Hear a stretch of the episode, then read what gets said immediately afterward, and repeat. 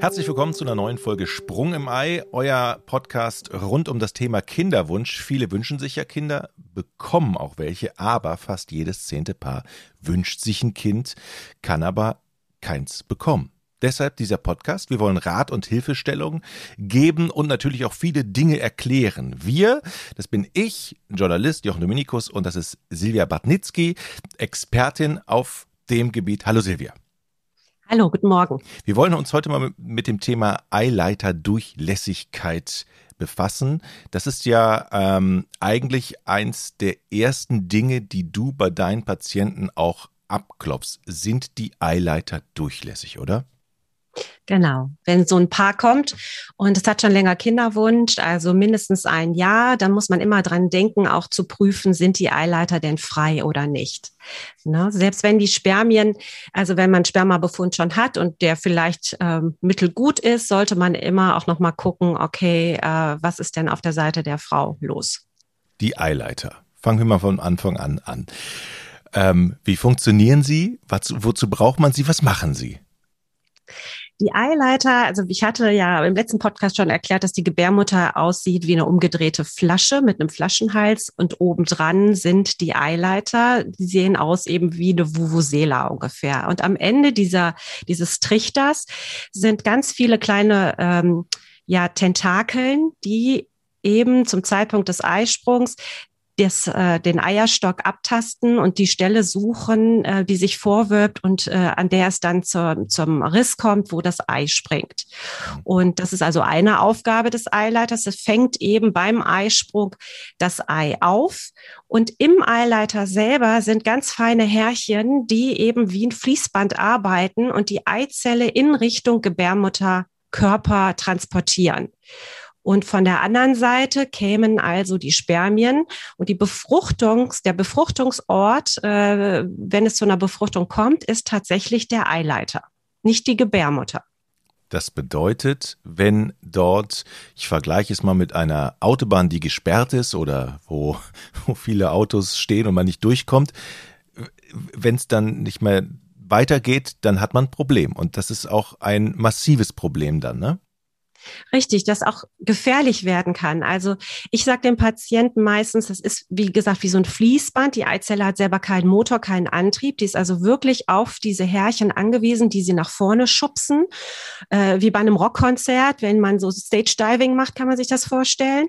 Und äh, wenn eben da jetzt eine, eine Passage ist, wo die Härchen nicht mehr arbeiten, verklumpt sind durch eine vorherige Entzündung, zum Beispiel, dann kommt das Ei da an der Stelle nicht weiter und die Spermien haben ja ihren eigenen Antrieb durch den Schwanz, äh, der sie quasi da schwimmen lässt. Und wenn es da zu einer Befruchtung kommt, kann es auch vor Ort dann im Eileiter zu einer Einnistung kommen und dann spricht man von einer Eileiterschwangerschaft. Und das kann, je nachdem, also äh, wenn ich gesagt habe, die, die Eileiter sehen aus wie eine Vuvuzela, die werden also tatsächlich immer enger, immer enger in Richtung Gebärmutter, dann ist da auch nur begrenzt Platz und dann kann es zu einer Eileiterruptur, also zum Platzen des Eileiters an dieser Stelle kommen, was zu einer schweren Blutung führt mit teilweise lebensgefährlichen Situationen, wenn man das nicht rechtzeitig entdeckt. Das heißt, du gehst hin, wenn da die Patientinnen sagen, äh, wir haben schon so lange versucht, es klappt einfach nicht, okay, wir checken jetzt erstmal die Eileiter, ob die überhaupt durchlässig sind, ob da alles in Ordnung ist. Denn wenn das nicht der Fall ist, dann können sich wahrscheinlich viele Patienten und Patient, äh, Patientinnen und Patienten wahrscheinlich andere Maßnahmen schon mal ersparen. Ne? Oder das Weiterprobieren fällt dann doch eh flach, oder? Richtig, also die, der Aufbau der Behandlung, des Behandlungsschemas, wie gehen wir jetzt weiter vor, wie sind unsere weiteren Maßnahmen. Ähm, das ist also quasi eine, eine, eine Abzweigungsstelle. Wenn man die Eileiter überprüft hat, geht man in die eine Richtung oder die andere Richtung. Also es kann sein, dass eine Frau schon eine Chlamydieninfektion hinter sich hat, die sie nicht gemerkt haben muss. Und ähm, es kann auch sein, dass nur eine Seite zu ist. Ja, dann hast du eben nur Chancen auf der offenen Seite schwanger zu werden. Wenn man jetzt davon ausgeht, ähm, was nicht immer so ist, aber theoretisch wechseln sich die Eierstöcke mit dem Eisprung ab und die rechte Seite ist zu, dann kann man also immer nur mit einem Eisprung auf der linken Seite schwanger werden. Und das heißt ja theoretisch nur noch jeden zweiten Monat hochgerechnet, also sechs Monate im Jahr. Also diese Frau oder dieses Paar hat eben nur noch halb so viele Chancen im Jahr überhaupt auf natürlichem Wege schwanger zu werden. Und ähm, dann kann man ja gemeinsam überlegen, okay, wir, eine Seite ist frei, eine Seite ist zu. Wir beobachten das jetzt immer, auf welcher Seite ist der Eisprung und machen dann eine Insemination nur, wenn die richtige Seite, die offene Seite eben, ähm, wenn es da zu einem Eisprung kommt. Hm. Insemination können wir ganz kurz erklären? Oder du am besten? Ich mache das. Also Insemination ist einfach die Aufbereitung von, von Sperma. Einer, also man konzentriert eben nur die beweglichen Spermien, äh, gibt da noch ein bisschen Fructose zu, dass die Spermien sich gut bewegen, filtert alle unbeweglichen Spermien raus und alle Unreinheiten aus und gibt dann mit einem kleinen Katheter äh, die Spermien in die Gebärmutter. Die müssen aber trotzdem noch weiter zum Eileiter hochschwimmen und da eben äh, zur Befruchtung führen. Mhm. Ja machen wir bestimmt eine extra Folge zu. Machen wir noch. Gibt es denn eigentlich einen großen Unterschied zwischen komplett durchlässige Eileiter, halbdurchlässige, komplett geschlossene Eileiter? Würdest du sagen, nur wenn die komplett zu sind, hat es keinen Zweck mehr? Oder ist auch schon die Tendenz, ja, wenn sie, wenn sie nicht mehr ganz so durchlässig sind, dann macht es eigentlich auch wenig Sinn, da noch weiter zu experimentieren? Also es ist auf jeden Fall was in der Waagschale liegt für die Entscheidungsfindung. Also man hat, wenn man, man nennt das verzögerte Durchgängigkeit. Also wenn man diese Spülung macht, da kommen wir gleich noch zu, und man sieht, das kommt nur so ganz langsam durch oder verspätet durch, äh, das Kontrastmittel, dann äh, ist da anscheinend eine Engstelle. Und dann ist ja fraglich, passt das Ei da durch? Und riskiert man dann äh, eben eine Eileiterschwangerschaft, weil es nicht optimal ist. Und darüber muss man die Patienten aufklären, ne, die Paare, dass man dann sagt, okay, ähm, es ist hier, es ist offen, es ist verzögert. Ähm, das kann aber auch manchmal diese Verzögerung, dieser, dieses Kontrastmittel kann es auch zustande kommen durch einen Spasmus, sagen wir, also ein Krampf, der ausgelöst wird durch diese Spülung. Das ist wie ein Zusammenzucken, ja, oder ein Reflex ähm, wenn dir was ins Auge fliegt, das sind ja kleine Muskelzellen, dann reagieren die auf das Kontrastmittel, ziehen sich zusammen und dann kann es nur den Anschein erwecken, dass da eine Verzögerung ist. Mhm. Wie untersuchst du, ob die Eileiter durchlässig sind oder nicht? Welche Methoden stehen dir zur Verfügung? Also es gibt zwei Methoden, das zu untersuchen. Das äh, einfache oder äh, das ja die einfachere Methode ist ähm, via Ultraschall. Also das heißt, ähm, die Patientin liegt auf dem gynäkologischen Stuhl. Man führt einen kleinen Katheter in die Gebärmutterhöhle ein und spritzt ein Kontrastmittel rein, das eben äh, durch die Eileiter dann äh, fließt. Und das kann man dann mit dem Ultraschall beobachten. Und ähm, das geht ganz schnell, das dauert so fünf bis zehn Minuten ähm, kann dazu führen, dass die Patientin ähm, periodenartige, krampfartige Schmerzen in der Gebärmutter hat. Aber sie ist wach, sie kann das alles mit beobachten. Das ist nach fünf Minuten vorbei. Und es macht vor allem Sinn bei Patienten, die keine Anamnese haben, also keine Geschichte wie jetzt positiven Chlamydientest oder schon mal operiert im Bauch oder eine Endometriose. Und das sind die meisten. Also da kann man ganz schnell untersuchen. Das also macht man nach der Periodenblutung vor dem Eisprung, damit man eine eventuell befruchtete Eizelle nicht rausspült. Also es gibt ein kleines Zeitfenster im Zyklus, wo man diese Untersuchung macht. Und dann kann man ganz schnell sagen, okay, hier ist alles in Ordnung oder nicht. Ähm, ich habe nachgelesen, also das, das Ergebnis soll zu 95 Prozent sicher sein. Mhm. Das ist die eine Methode. Das ist die eine Methode. Die andere Methode, die immer noch als Goldstandard gilt, ist die Bauchspiegelung, die man am besten dann auch mit einer Gebärmutterspiegelung kombiniert, wenn man schon mal da ist.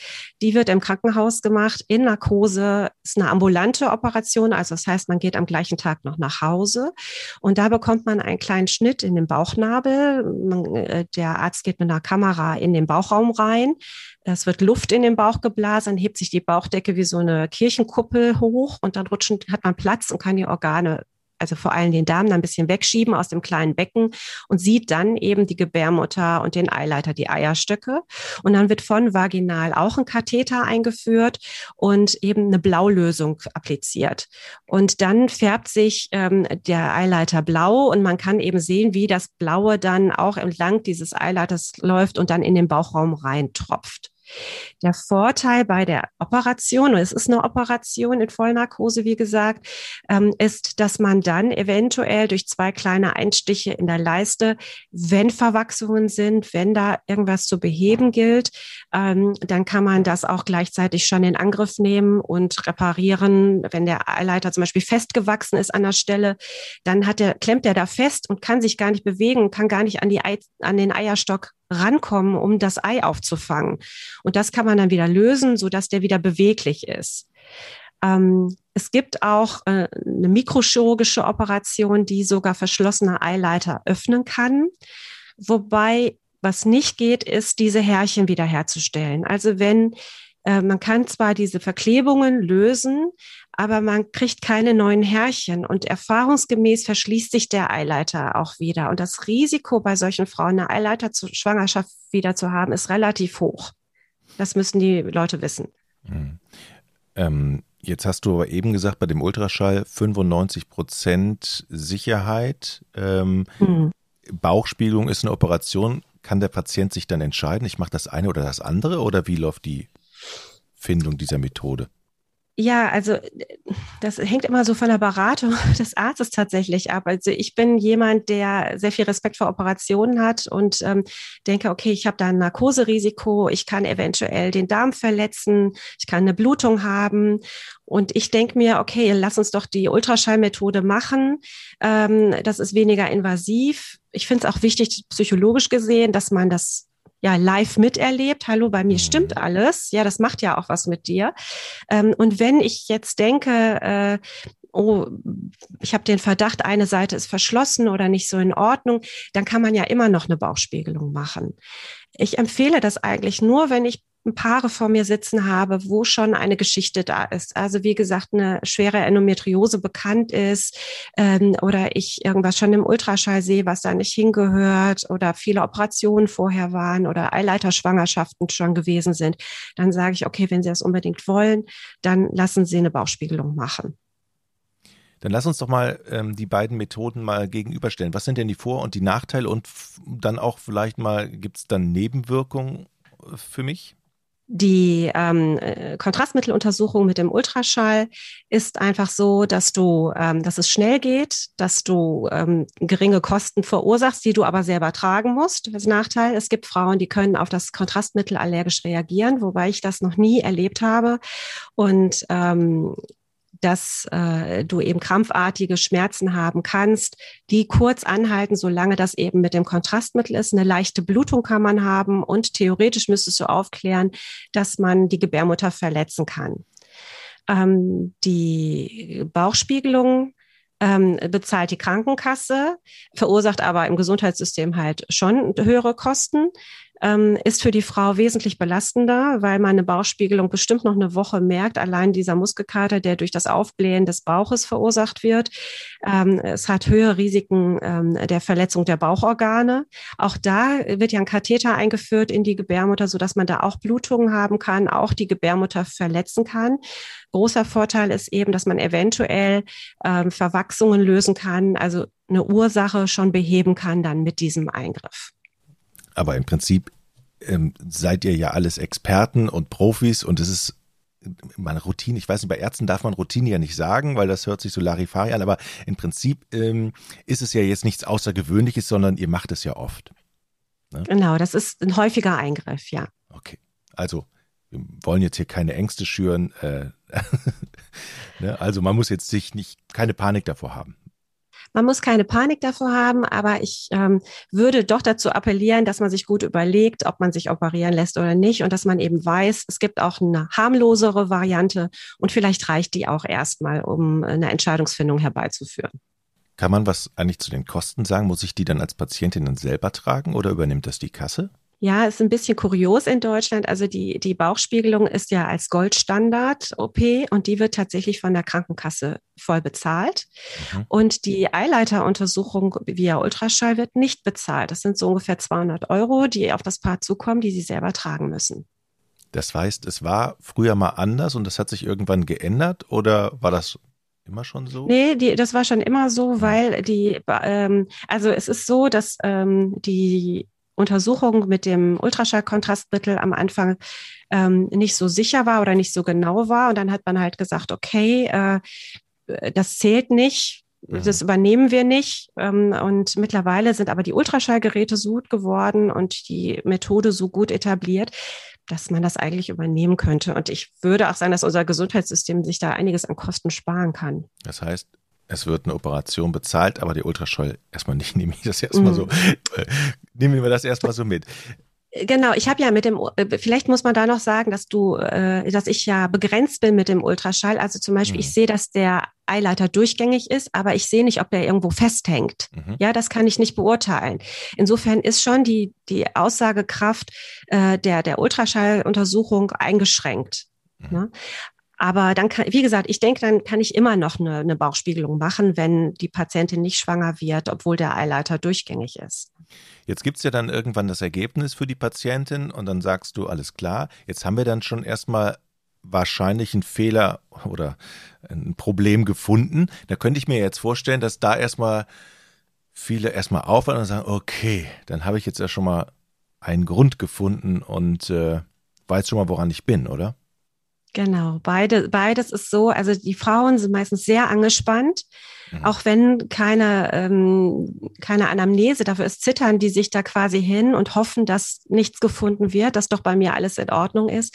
Und wenn was gefunden wird, ja, dann hat man eben ähm, einen Punkt, an dem man arbeiten kann. Und es ist so, dass wenn die Eileiter zu sind, beide der Weg für eine natürliche, also für eine natürliche Befruchtung ähm, äh, und Schwangerschaft äh, nicht mehr möglich ist. Und dann ist klar, dass man sich ähm, Geschlechtsverkehr und Insemination sparen kann. Dann ist die Empfehlung ganz klar eine künstliche Befruchtung.